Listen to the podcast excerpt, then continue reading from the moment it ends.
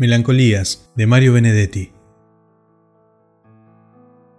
Como es sabido, la melancolía no es sinónimo de soledad, aunque una y otra lleguen con un llanto sequísimo, una ternura en trozos, una tristeza que no tiene nombre.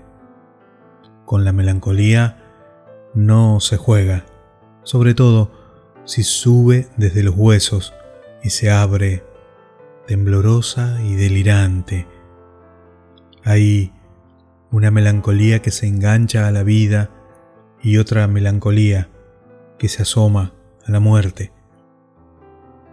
Pero los melancólicos no son candorosos, conocen por lo general de qué se trata, la asumen como una fiebre recurrente, como una propensión a la dulzura, un modo inédito de respirar.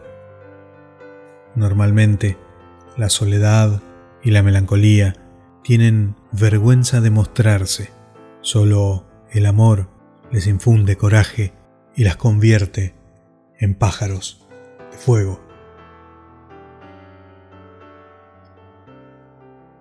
Del libro El mundo que respiro de Mario Benedetti, Melancolías.